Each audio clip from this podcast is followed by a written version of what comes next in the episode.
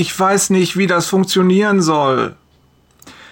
Die Wintersonne flutet durch die großen Fenster in Kerstins gemütliche Wohnküche und taucht den Raum in warmes Licht. Draußen glitzert frisch gefallener Schnee, doch hier drinnen ist es behaglich warm und gemütlich.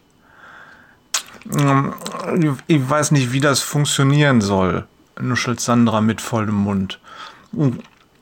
Du hast gesagt, dass Gott uns so verändern kann, dass wir wirklich neue Menschen werden. Aber dass wir es wollen und zulassen müssen. Wie, wie meinst du das? Kerstin denkt an den letzten Abend zurück. Nach dem anstrengenden Training war sie todmüde gewesen, hatte noch schnell mit Max zu Abend gegessen und war dann mit einer modernen Übersetzung von Henry Drummonds Predigt Das Größte ist die Liebe aufs Sofa geflüchtet. Kaum hatte sie die letzten Zeilen gelesen, fielen ihr die Augen zu.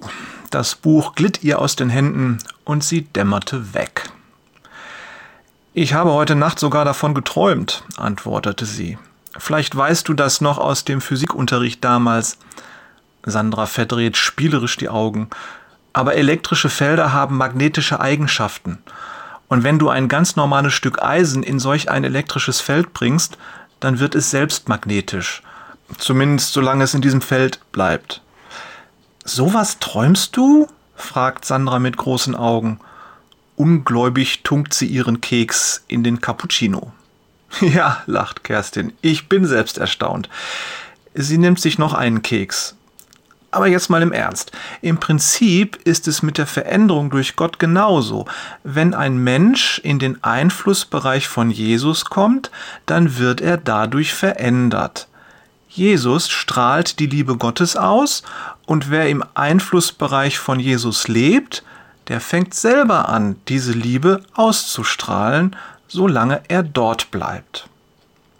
Kurz denkt sie daran, noch einen Bibelvers nachzuschieben, der ihr gerade einfällt, eine wörtliche Rede von Jesus, Johannes 15, Vers 4. Da sagt er, Bleibt in mir und ich werde in euch bleiben. Eine Rebe kann nicht aus sich selbst heraus Frucht hervorbringen, sie muss am Weinstock bleiben. Genauso wenig könnt ihr Frucht hervorbringen, wenn ihr nicht in mir bleibt. Sie beißt sich auf die Zunge. Das wäre jetzt zu viel, geht es ihr durch den Kopf. Bibelverse sind gut, aber sie können einen Menschen auch überfordern, sodass er dicht macht und nicht mehr zuhört. Hm. Sandra beobachtet zwei kleine Kinder, die draußen auf der Straße durch den Schnee tollen. Du meinst, dass ich in die Kirche gehen muss und all den Kram und das verändert mich? nicht ganz, Kerstin lacht. Du wirst ja auch nicht zu einem Auto, nur weil du dich in einer Garage aufhältst. Kerstin überlegt, wie sie es am besten ausdrücken kann.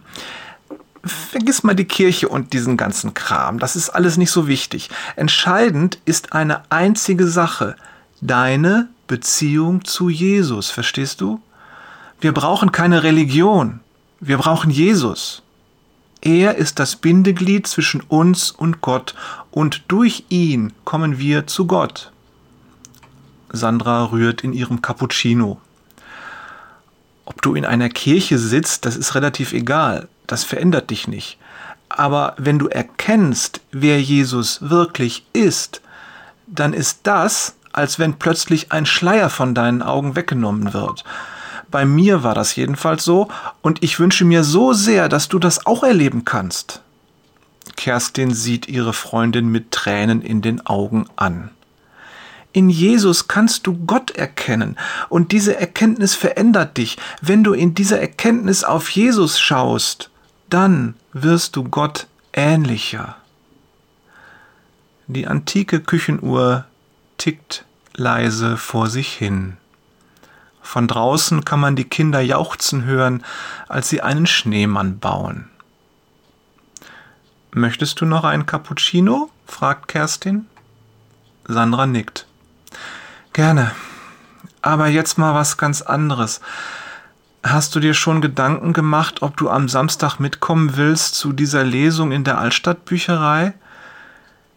ich habe mir jetzt so viel über Jesus angehört, da kannst du auch mitkommen, wenn diese 1%-Methode vorgestellt wird. Kerstin seufzt. Da hast du wohl recht. Und klar, wenn es dir viel bedeutet, dann komm ich mit. Man lernt schließlich nie aus, lacht Sandra. Kerstin nickt. Dann steht sie auf, um noch einen Cappuccino zu machen. Liebe Grüße von Jörg. Freiheit gibt es nur bei Jesus, Peters und Thorsten. Ja, sag ich doch. Wader. PS. Auch wenn Sandra es jetzt vielleicht noch nicht verstehen kann, du kannst es bestimmt. 2. Korinther 3, die Verse 16 bis 18a.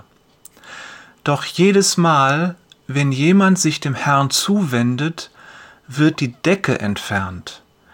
Dieser Herr aber ist der Geist, von dem wir gesprochen haben, und wo der Geist des Herrn ist, da ist Freiheit. Ja, wir alle sehen mit unverhülltem Gesicht die Herrlichkeit des Herrn. Wir sehen sie wie in einem Spiegel, und indem wir das Ebenbild des Herrn anschauen, wird unser ganzes Wesen so umgestaltet, dass wir ihm immer ähnlicher werden und immer mehr Anteil an seiner Herrlichkeit bekommen.